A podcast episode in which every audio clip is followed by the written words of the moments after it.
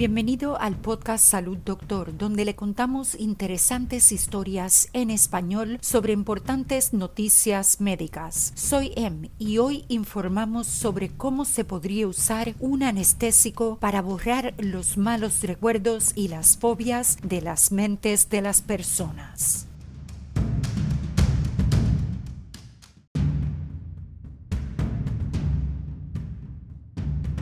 Nuevo estudio sugiere que darles a los pacientes una dosis de anestesia podría ayudarles a recuperarse de un trauma pasado o incluso a curar las fobias. Si se les pide a las personas que recuerden recuerdos dolorosos poco antes de ser eliminados por el medicamento Propofol, los científicos encontraron que esos recuerdos eran notablemente más débiles al día siguiente. Cualquier cosa, desde el miedo a las arañas hasta el trastorno por estrés postraumático podría aliviarse si los investigadores pueden descubrir cómo aprovechar este efecto en los pacientes. Los científicos solían suponer que una vez que se había formado un recuerdo en la mente de alguien, era prácticamente imposible enfocarse en él y eliminarlo. Los experimentos en roedores revelaron gradualmente que este no era el caso, pero los procedimientos que se estaban utilizando, como inyectar sus sustancias en el cerebro de ratas no eran adecuados para los humanos.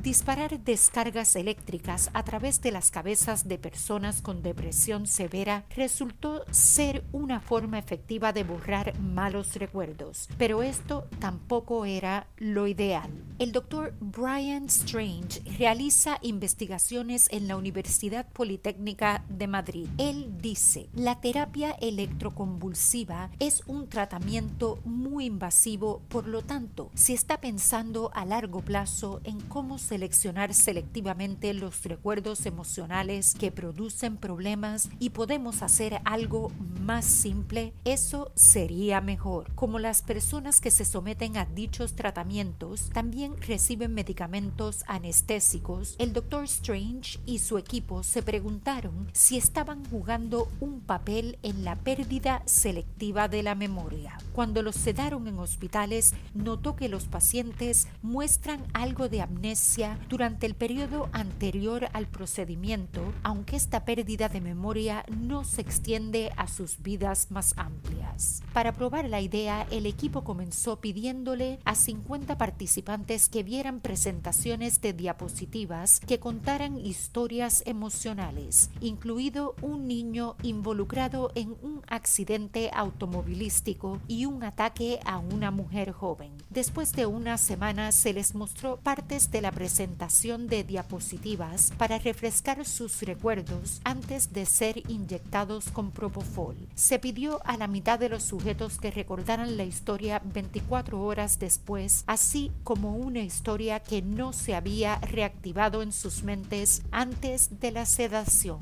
Los investigadores descubrieron que esos participantes no podían recordar la historia reactivada y la no reactivada. Lo interesante de los efectos del propofol fue que fue muy selectivo para el componente emocional de la historia, dice el Dr. Strange, señalando que fueron los momentos de violencia o lesión los que resultaron más difíciles de recordar. Si los recuerdos desagradables se pueden aislar potencialmente utilizando la realidad virtual, dice que las fobias que se pueden rastrear a eventos específicos como un auto también podrían aislarse y tratarse. Ciertamente vale la pena intentarlo. El Dr. Strange dice, el Dr. Ravi Das, quien está realizando una investigación similar en el University College London, dice que el estudio es un desarrollo interesante en un área de investigación en crecimiento. Sabemos que el proceso de memoria inútil es una parte fundamental de cosas como el trastorno por estrés postraumático y también de trastornos adictivos. Dice, sin embargo, sin tratamientos que debiliten directamente los recuerdos listos para usar en pacientes, dice que este objetivo es todavía un objetivo de cielo azul. Además del propofol, el doctor Das dice que se están considerando otros anestésicos, incluida la ketamina, en el desarrollo de dichos tratamientos. Los nuevos hallazgos fueron publicados en la revista Science Advances.